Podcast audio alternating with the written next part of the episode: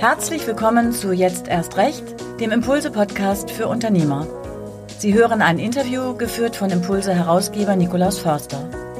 Wenn Sie Impulse für 30 Tage kostenlos testen möchten, gehen Sie auf impulse.de slash 30-Tage. Viel Spaß mit der heutigen Folge.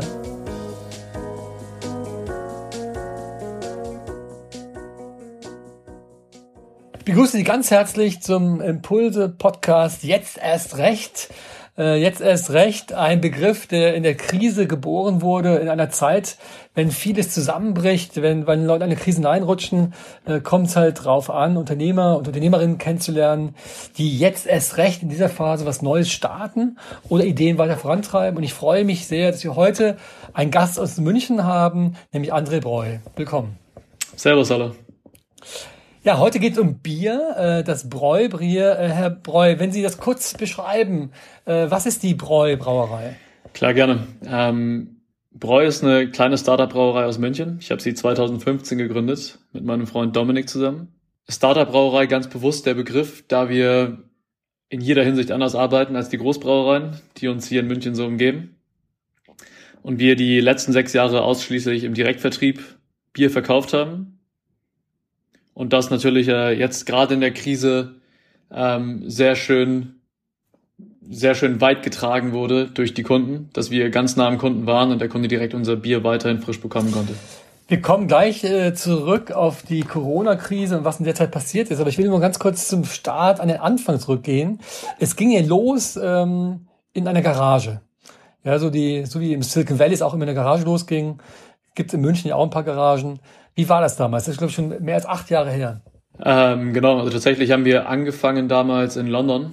Sind beide als Quereinsteiger zum Brauen eigentlich gekommen, immer Bierliebe gehabt. Damals auf dem Internat haben wir uns schon über den äh, deutschen Biermarkt unterhalten und dann waren wir eine Zeit lang zusammen in London, ich bei einer Unternehmensberatung in der Dom bei einer Bank und haben da in einer kleinen Wohnung angefangen, in einem kleinen Flat in London ähm, und haben da wirklich für Friends and Family eigentlich nur gebraut und und es kam dann doch recht schnell der Gedanke, in München ist eine Menge Platz für eine sehr starke Marke, neben den großen Brauereien, die das bayerische Lebensgefühl vielleicht so ein bisschen äh, auf die junge Generation übersetzt. Und so haben wir in der elterlichen Garage dann Bräu gegründet, genau. Aber was hat Sie damals gestört an den großen Marken? Also es gibt ja gerade in Bayern, gerade in München sehr viele, sehr große. Was hat Sie, äh, was hat Ihnen nicht gefallen? Nicht gefallen ist, glaube ich, gar nicht das richtige Wort. Es ist vielmehr vielmehr die Möglichkeit gewesen, dass wir gesehen haben, diese, die großen Brauereien tun sich verdammt schwer daran, wirklich nah an junge Kunden zu kommen und diese Kunden auch wirklich authentisch an sich zu binden. Da ist so ein bisschen, was, was, was trinkst du zu Hause? Du trinkst das, was dein Vater, dein Opa seit Generationen in der, in der Garage eigentlich stehen hat. Das ist hier Augustiner Tegernseer, Tegernseer in München jetzt gerade sehr groß. Ähm, und gerade in München ist da einfach noch verdammt viel Raum für Kundenerziehung, auch gerade was Biervielfalt angeht. Klar, unser Zugpferd ist ein helles, ein klassisches Münchner helles.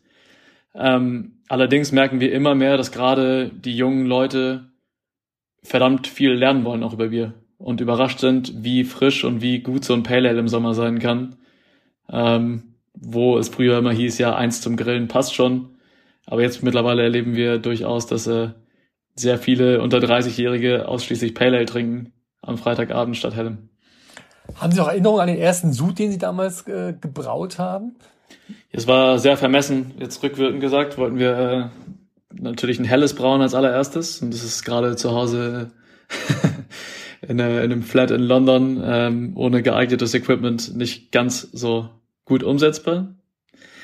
Ähm, allerdings muss man sagen, ähm, absolut trinkbar, aber hatte nicht viel mit einem schönen Münchner Hellen zu tun, muss man sagen. Okay, gibt's denn, gab's einen Moment damals, als Sie zurück in München waren, in der Garage, wo Sie gesagt haben, jetzt, jetzt haben wir was gefunden, jetzt, jetzt haben wir dieses, das, auch das Selbstbewusstsein, dass wir echt nach vorne gehen können? Den Moment gab es tatsächlich, es gab, es gab irgendwann diese, diese Epiphany, die wir hatten, da wir schon immer recht viele Tanks hatten, auch damals in der Garage und recht viel frisch, frisches Bier am Hahn hatten und Leute vorbeigekommen sind an der Garage und immer wieder überrascht waren, wie gut die Biere aus dem Tank schmecken direkt in der Brauerei. Wo uns da eigentlich schon viele von unserer Mission, die wir auch heute so umsetzen, geblieben ist, dass wir gesagt haben, der Kunde muss zum Tank oder der Tank muss irgendwie zum Kunden. Und das ist eigentlich geblieben, so durch die ganzen acht Jahre, die wir jetzt in der Bierindustrie, in der Getränkeindustrie unterwegs waren, dass wir immer gesagt haben, das Bier muss frisch sein, das ist unsere Mission. Und viele der Ideen sind eigentlich aus dieser Mission, aus diesem Grundgedanken rausgewachsen. Das Bier muss frisch sein, das heißt aber auch natürlich auch ganz andere Möglichkeiten, Vertriebswege äh, zu nutzen. Ne? Also nicht den klassischen Weg, sondern andere Wege. Genau, deswegen sage ich, habe ich Startup Brauerei ganz, äh, ganz bewusst gewählt. Ähm, da wir gerade in unseren Sales Channels sehr, sehr innovativ sind und das Ganze viel mehr oder uns selber viel mehr als Startup sehen in der Getränkeindustrie als eine, eine klassische Brauerei mit den klassischen Vertriebswegen. Und deswegen hat es, ich sag mal, jetzt die letzten fünf, sechs Jahre war es sehr zäh und wir haben sehr viel Arbeit hineinstecken müssen, damit das beim Kunden ankommt, da wir als Bootstrap auch einfach nicht die finanziellen Mittel hatten. Jetzt gerade durch die Krise wurde das, das Spielfeld verdammt geebnet und alles, was wir machen, fällt auf einmal sehr positiv auf. Ich habe nochmal nachgeschlagen, das war im, im, Februar letzten Jahres, das war einfach ganz kurz vor der offiziellen ähm, Ausrufung der Pandemie. Da gab es noch einen Text über die Bräu-Brauerei und ja, es geht voran und so weiter. Das war alles im, im Frühjahr des letzten Jahres. Und dann kam im März äh, die wirkliche Krise. Wissen Sie noch, wie das war damals im Frühjahr, bevor es richtig losging mit der Krise? Ähm, ja, ich weiß es noch recht genau. Wir haben äh also damals für uns war das so das größte Investment der, der Brauereigeschichte, äh, weil wir zum 01.01.2020 drei, äh, drei Gastronomien übernommen haben in absoluten A-Lagen hier in München. Ähm, haben die umgebaut, dann im Januar bis Anfang März und wollten die eigentlich zu Ostern eröffnen und waren dann in sehr Hinsicht auch irgendwie sehr blauäugig und haben alles, was man so gehört hat, so ein bisschen, ja, wird schon passen, in die Richtung gesehen. Ähm, und als dann auf einmal, dann war das Mitte März, glaube ich, komplett Lockdown war, war es dann auf einmal schon, okay, tough. Tough, aber wir haben diese drei super geilen Läden, wie der Name des Podcasts auch lautet, jetzt erst recht. Es gab für uns gar nicht die Option, in irgendeiner Art und Weise da einzuknicken und zu sagen, okay, jetzt äh, haben wir ein dickes Problem, sondern Marschroute vorwärts war absolut klar. Sie konnten ja nicht mehr zurück, ne? Ich meine, das Geld war investiert. Das Geld war investiert, die Laden, die Läden waren umgebaut und genau, das sind überall 15 Jahresverträge, die wir da unterschrieben haben. Eine Menge Geld in die Hand genommen, äh, da die, die großen Brauereien abzulösen, die drauf saßen. Deswegen war der Drops eigentlich gelutscht, dass es gar nicht anders ging.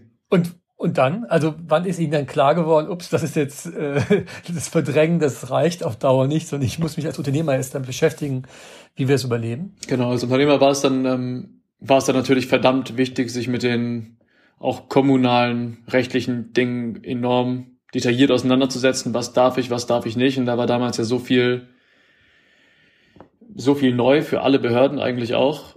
Und wir müssen sagen, also klar, wir hatten diese drei Läden, aber der Sommer 2020 war für uns mit Abstand der umsatzstärkste, den wir je hatten. Und das lag daran, dass wir die Philosophie auch komplett durchgezogen haben und gesagt haben, wir haben die ganze Hardware und wir machen eigentlich nichts anders, außer dass wir diese Läden nicht benutzen, sondern sie einfach, wir haben es damals Tankstellen genannt, diese Tankstellen aufmachen. Wir packen da 10 Hektotanks rein. Wir stellen junge, frische Bräus vor den Laden. Das sind ja Top-Lagen gewesen. Die Leute wollen raus, sie dürfen nicht in die Läden oder es dürfen nur unter bestimmten Auflagen Leute in die Läden. Wir gehen komplett auf To-Go. Da waren wir damals eigentlich mit die ersten hier in München, die dann wirklich in Anführungsstrichen ganz stumpf 10 Hektoliter Bier in den Laden gestellt haben, zwei Leute davor gestellt und dann die öffentlichen Plätze voll gemacht haben.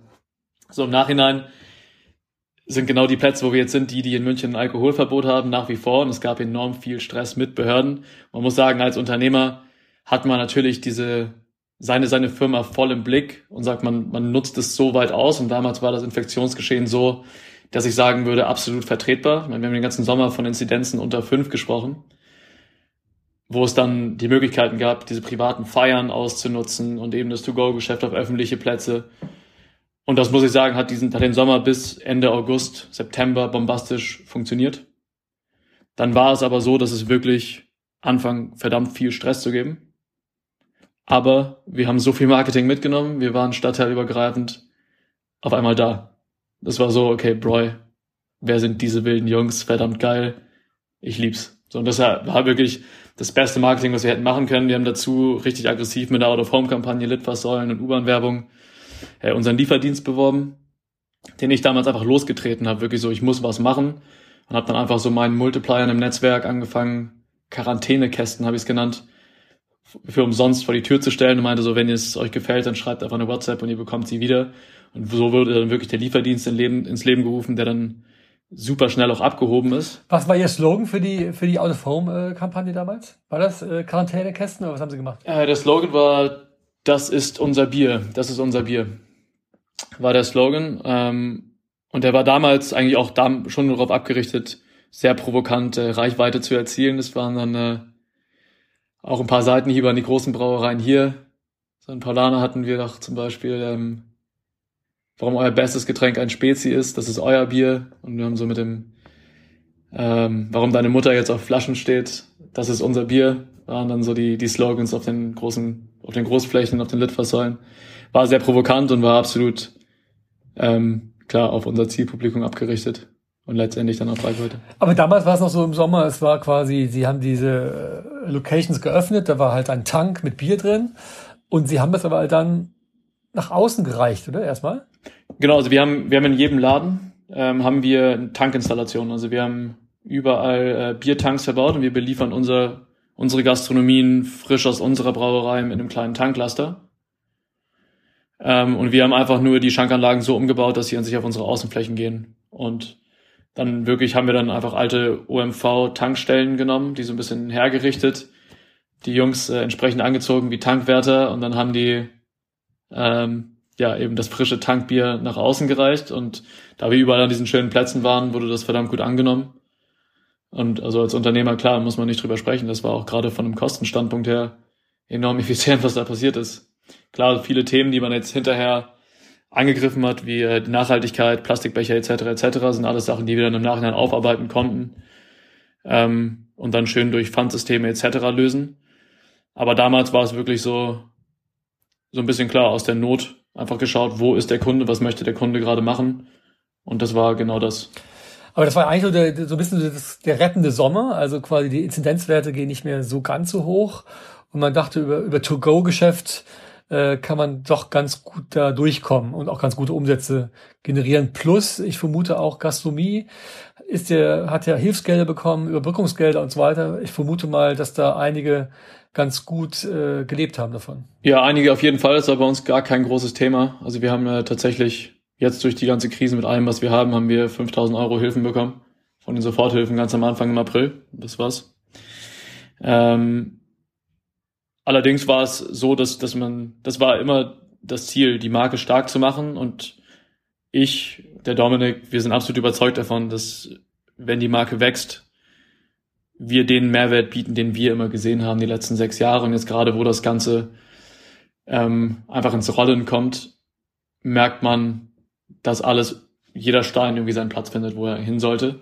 Deswegen war dieser Marketing-Push letzten Sommer das, das Ding wir gesagt haben, okay, jetzt, jetzt kann es funktionieren. Natürlich kamen dann Fragen aus dem LEH von Großhändlern, wo wir aber gesagt haben, wir möchten diese Marke weiter aufbauen und möchten alles weiterhin selber fahren. Gerade in der Gastronomie haben wir gesagt, jetzt in der Krise gehen wir nicht mit der Gießkanne rum und gehen zu jedem Gastronom, sondern haben wir ganz gewählt und Szene-Gastronomie ausgewählt, in der wir hier in München verkauft werden wollen und hier wirklich auf starke Partnerschaften gesetzt ähm, und auch da Tanks installiert. Ähm, und so so ein bisschen, äh, ja, um, um, um kein Hype zu werden, der einen Sommer was macht, was irgendwie dann auch mit der Krise im Nachhinein vielleicht assoziiert wird, sondern vielmehr um das Ganze nachhaltig aufzubauen und, und daraus ein nachhaltiges, erfolgreiches Geschäft aus Münchens aufzubauen. Aber das alleine war ja nur der, der Sommer und der, der Marketing-Effekt, auch das Wort tanken, wahrscheinlich auch sehr wichtig gewesen. Aber sie haben ja dann noch einen Schritt weiter gemacht. Sie haben ja dann diese Apps entwickelt, sie haben Automaten hingestellt. Es war ja nochmal ein ganz, ganz neuer Schritt, ein neuer Versuch, ganz anders Vertrieb äh, zu organisieren. Genau. Also das war damals, ist es so, dass bei uns in der Schublade viele Sachen einfach lagen, weil wir gesagt haben, jetzt gerade als Bootstrapper haben wir genug Dinge, die wir tun und wir waren verdammt überzeugt davon, Gastronomie ist the way to go.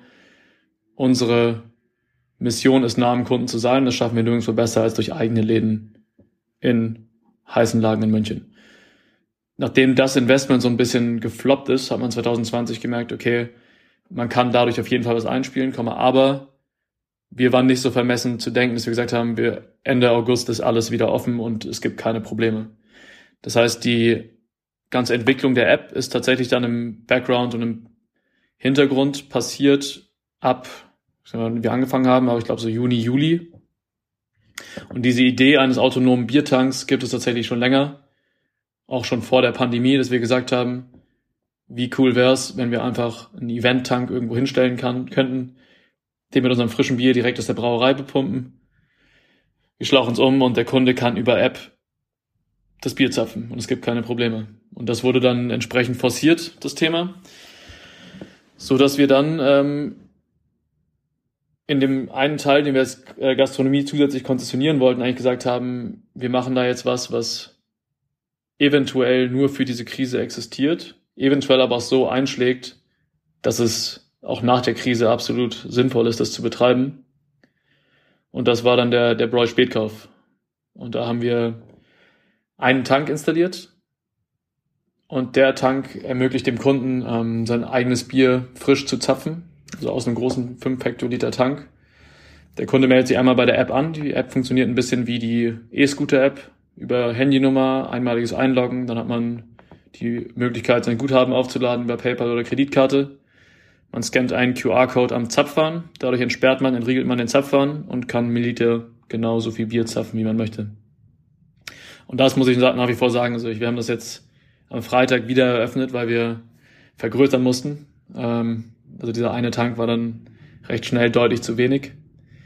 Ähm, und ich habe das am Freitag, wie gesagt, aufgemacht und muss sagen, so ich stand davor und dachte mir, ja, das ist genau das, was eigentlich unsere Mission damals war. Kunde zum Tank, Tank zum Kunden. Auf einmal stehen da 100 durstige Kunden, die teilweise ihre Tonkrüge von zu Hause mitbringen. Leute kommen mit den wildesten Behältnissen, einfach nur um sich frisch Bier abzuholen. Ähm, deswegen muss ich sagen, da war, da war ich äh, sehr happy, das zu sehen. Ähm, und ich habe es gesagt, also gerade Anfang des Jahres gab es einen riesen Push, als wir so eine kleine, als wir, als wir das Ganze wirklich so hingestellt haben, wir gesagt haben, das kann 23 Stunden offen sein, je nach Beschränkungslage, kam alle Süddeutsche, Bild, Galileo, you name it, alle waren da und haben äh, Bilder, Videos gemacht und waren echt fasziniert von der Technik. Ähm, ja, und deswegen, also ich bin mir jetzt ziemlich sicher, dass wir das auch weiterhin behalten werden, das ganze Konzept in der Location. Allerdings gibt es da natürlich auch schon Pläne, jetzt gerade das Ganze zu skalieren, weil wir da schon sehr viele Anfragen haben. Aber es sind ja zwei Entwicklungen. Sie müssen die App entwickeln, das ist eine App-Entwicklung, machen viele. Aber sie müssen ja auch diesen, diese Zapfsäule mit dem Bier so entwickeln, dass es millimetergenau funktioniert. Wie haben Sie das gemacht? Ähm, super Team, super Team und große Visionen. Also das ist gerade bei Bier sehr dankbar, dass man einfach an verdammt viele Leute im Netzwerk kommt, die diese Idee sehen, sich einfach einen Abend mit dir, mit dem Team in den Laden stellen und sagen, hey, das ist die Idee. Und dann auf einmal siehst du sie jeden Tag und es wird gar nicht gesprochen über, ja, okay, hey, was passiert denn hier gerade eigentlich, sondern alle sind so motiviert und es fühlt sich echt an wie so ein, ja, kollektiver Spirit in der Krise was zu schaffen. Und man merkt es einfach drumherum, weil da viele aus der Gastronomie eben auch ins, ins Team mitkamen und gesagt haben, hey, ihr seid gefühlt die Einzigen, die gerade was machen und sie eben nicht auf Hilfen ausruhen, sondern man kriegt das Gefühl, bei euch passiert was, kann ich euch nicht hier und hier helfen. Und das war, war super interessant zu merken, muss ich sagen, so über den ganzen Herbst, Winter. Wie groß ist das Team jetzt? Ähm, es sind zehn Leute fest da. Allerdings haben wir einen super großen Pool an ähm, Aushilfen und Freelancern. Nochmal kurz zurück zu der Zapfsäule. Der erste Umsatz mit der App und der Zapfeule, wann war das? Ähm, das war im Sommer 2020. Damals hatten wir das aber so ein bisschen eventbasiert gemacht. Da gab es noch die Regelung mit ähm, privaten Veranstaltungen unter freiem Himmel bis 50 Personen, glaube ich, war das. Und da haben wir dann wirklich täglich private Veranstaltungen gemacht und haben einen großen Biertank in die Mitte gestellt, viele B2B-Events auch und das dann wirklich so ein bisschen als äh, Prototypphase gesehen.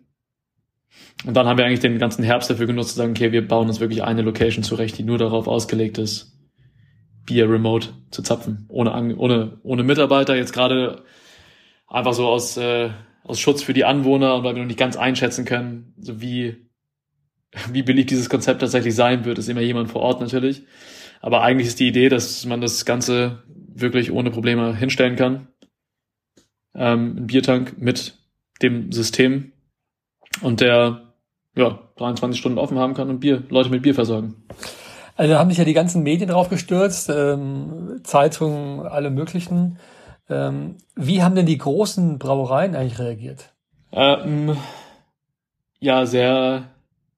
Wir haben ja, wir haben äh, 2020 haben wir einen Jahresrückblick gemacht. Es gab tatsächlich äh, einige Anfragen, die konkret waren, ähm, dass Brauereien äh, mit einsteigen wollten bei Broy. Ähm, wir sehen das absolut in der Zukunft, aber wir sind noch lange nicht da, wo wir sein wollen. Und es ist auch ganz klar so im, gerade unter den Gesellschaftern, ähm, klar, dass wir die nächsten drei, vier Jahre München wirklich zum Brodeln bringen wollen. So diese Ideen, ich habe es gesagt, so sind durch die Pandemie enorm auf dem Präsentierteller gelandet und wir wissen, dass äh, in großen Büros, bei großen Brauereien unsere Videos geschaut werden ähm, und alle drüber schmunzeln. Das ist auch schön. Und genauso wird es die nächsten Jahre funktionieren. Ich glaube aber, ähm, dass letztendlich die Dimensionen so verdammt unterschiedlich sind, dass auch die großen Brauereien wissen, dass wir äh, keine ernstzunehmende Konkurrenz sind, zumindest jetzt zu diesem Zeitpunkt. Also schmunzeln heißt nach dem Motto, ja, lass die mal machen, das ist nicht ganz ernst zu nehmen oder ach, wie nett, ne, die kleinen Bräus da oder was, was ist dieses Schmunzeln? Ja, das, das, das Schmunzeln ist da, also wir, wir schießen uns sehr provokant gegen die großen Brauereien. Also gerade so im Marketing ist es, ist es natürlich die Devise aufzufallen und kein Blatt vor den Mund zu nehmen und die Frage, die immer im Raum steht bei bei Leuten ist, äh, dürfen die das? Und das ist gerade München natürlich enorm dankbar, damit zu spielen, weil die großen Brauereien so von Augustina im Marketing hat noch nie ein Wort gehört, machen keine Werbung und sind die erfolgreichste Münchner Brauerei zurzeit. Ähm ich glaube, da gibt es gibt es in München einfach enorm viel Platz, sich zu positionieren ohne dass man, also ohne dass man wirklich viel Geld und viel große Agenturleistungen äh, in, in, in Kauf nehmen müsste. Also wir gerade kommen enorm weit und das Schmunzeln ist eher ein, ja, hey, cool, dass es das in München auch gibt, aber wir sagen dazu nichts. So, das ist eher das. So klar, wir haben intern Kontakt und wir hören Sachen hier und da und wir wissen, dass eben Leute intern drüber schmunzeln. Allerdings ist es nicht so, dass es äh, jetzt gerade öffentlich äh, viel Kommunikation zwischen den großen Brauereien und uns gibt.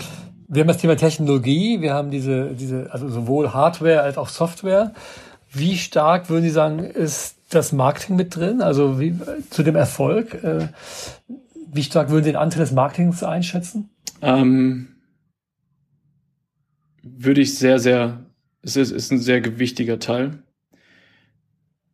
Ich habe das gerade eben gesagt, also die, diese Videos, die wir machen, also wir sind schon Content-Spezialisten in-house, dass wir Content so hinbekommen, dass er in unserer Zielgruppe absolut einschlägt. So es ist mittlerweile, wenn ich das Wort Trash benutze, ähm, könnt, können Sie hier sicher äh, was mit anfangen. Es war von Anfang an so, dass wir uns nicht geschämt haben, Videos zu machen. Ähm, und wir haben diese Videos oft so groß aufgezogen, dass sie für uns immer so ein bisschen wie so ein Reality-Check waren. Wir haben große Visionen, klar, wir kommen aus einer ganz anderen Industrie und wir mussten immer wieder dieses Feedback bekommen aus der Getränkeindustrie, so ist es das, was gebraucht wird. Wir haben damals 2017 und 2018, glaube ich, ein Crowdfunding gemacht, was super erfolgreich war, so für, für kleine Brauereien, die es ja jetzt wie Sand am Meer gibt in jeder Kleinstadt in Deutschland, was aber von der Dimension schon so viel größer war als das, was sonst so passiert ist in der Getränkeindustrie. Und das war eben alles dank eines Videos letztendlich. So, uns hatte keiner auf dem Schirm und haben wir so viele Kunden über ganz Deutschland gewonnen, gewonnen, die uns nach wie vor absolut treu sind. Und ich glaube, dieses Marketing hilft uns verdammt bei der Umsetzung unserer Ziele. Intern ist es ganz klar so, der NPS, der Net Promoter Score ist für uns eine, eine Metric, die wir super ernst nehmen, da wir einfach darauf angewiesen sind, dass unsere Kunden einen enorm hohen CLV, also ein Customer Lifetime Value haben, dass sie wieder und wieder bestellen. Und das ist ja letztendlich genau das Geschäft, wo wir eher mit Großbrauereien konkurrieren als mit den kleinen. Deswegen auch immer lustig, dass die Seitenhiebe nach oben gehen, natürlich. Da wir uns jetzt gar nicht als, als Craft-Spezialitätenbrauerei äh, und hochpreisige Biere absetzen. Unsere Biere sind hochpreisiger, ja. Allerdings würde ich sagen, so vom, vom Sortiment sind wir jetzt gerade so aufgestellt, dass wir das machen, was uns gefällt. Und da sind NAPAs, IPAs, Pale Ales dabei. Allerdings ist es absolut so, dass wir ähm, klar die Masse machen über die, die Standardbiere, die die großen Brauereien auch machen. Sie bringen ja auch in Ihrer Person verschiedene Dinge zusammen. Zum einen das, das Know-how, wie man Bier braut. Das, das ist, also, ne, das ist ein Background. Aber eben auch Studium, Marketing und BWL. Nicht jeder Brauer bringt das mit, oder? Das ist absolut richtig, ja. Und das ist, glaube ich, so auch so eine der, der Key-Sachen, die ich jetzt gerade fühle, wenn ich so ein kleines Team führe. So being a jack of all trades ist so die Devise. Es gibt keinen, der sich in meinem Sudhaus besser auskennt als ich und ähm, schneller Tanks füllt oder Flaschen etikettiert. Aber genauso gibt's äh, gerade keinen, der die Weitsicht und die Vision hat. Und das ist, glaube ich, verdammt interessant für jeden Werkstudenten und für jeden, der gerade in dieses kleine Team kommt, dass er merkt, wow, ich habe so viel Verantwortung von Tag eins, weil die gebe ich absolut. Hab aber immer jemanden direkt an meiner Seite mit dem Geschäftsführer, der genau weiß, wo es hingehen soll und die Sachen auch selbst so auf dem Kasten hat. Der Draht ist super eng, wir sind super agil intern aufgestellt, dass wirklich jede Idee, es gibt keine dumme Ideen. Das ist eigentlich eine Philosophie intern. Und wenn wir Sachen testen und ausprobieren, werden die Sachen super offen direkt besprochen.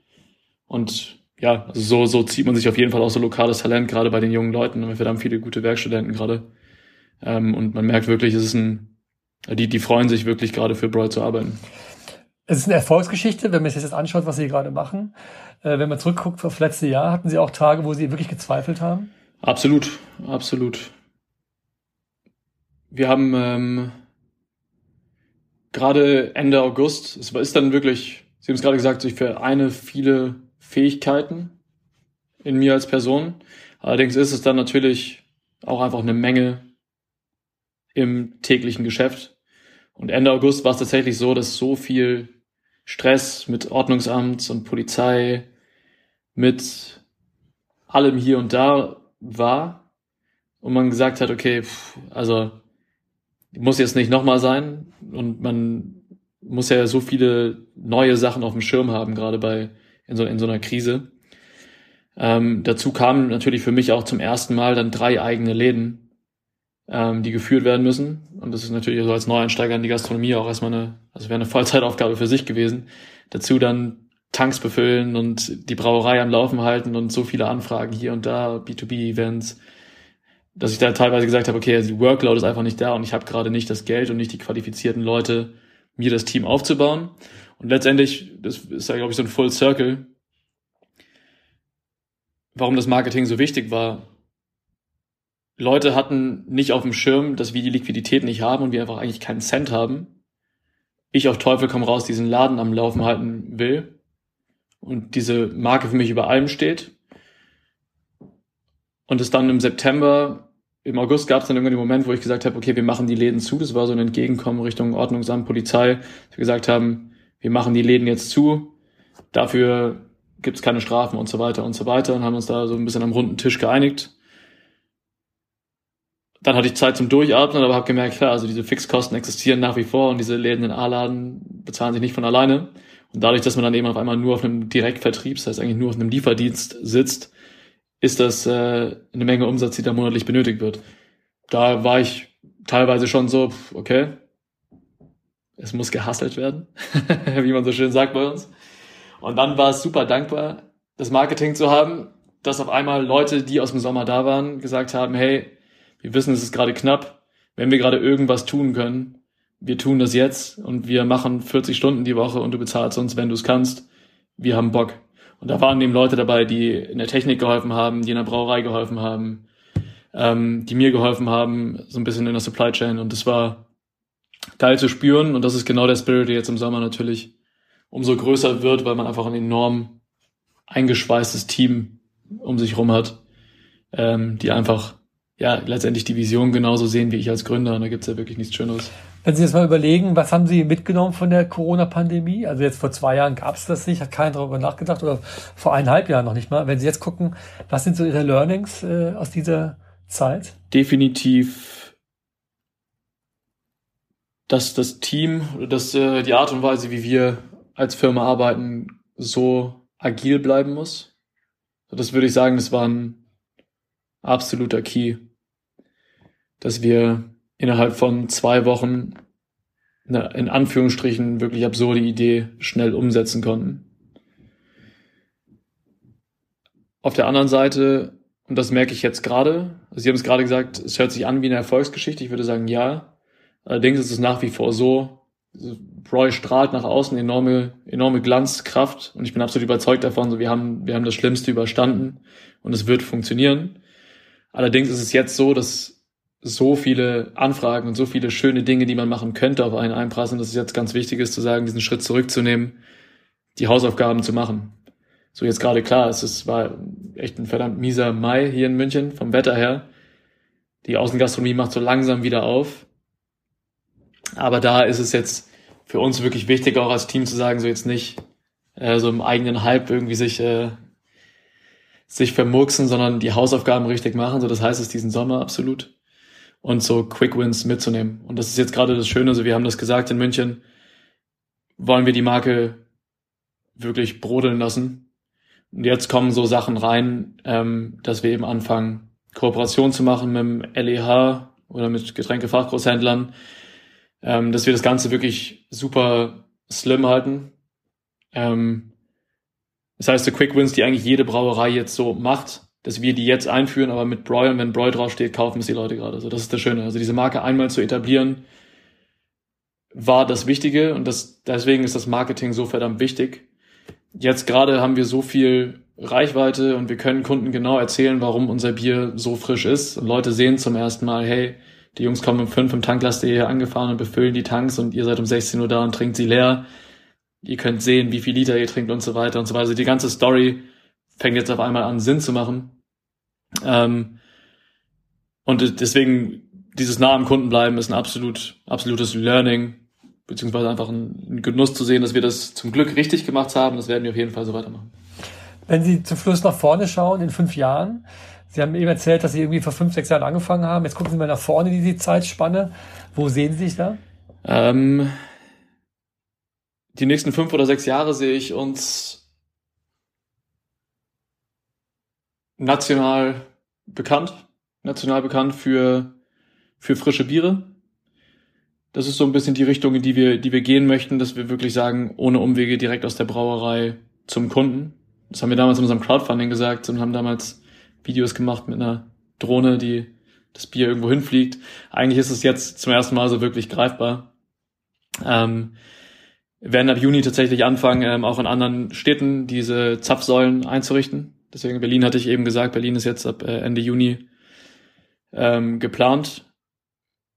Und ich glaube, dass äh, Broilers Potenzial hat, ähm, auf jeden Fall national in jeder Großstadt mit einer kleinen Zapfsäule äh, zu stehen.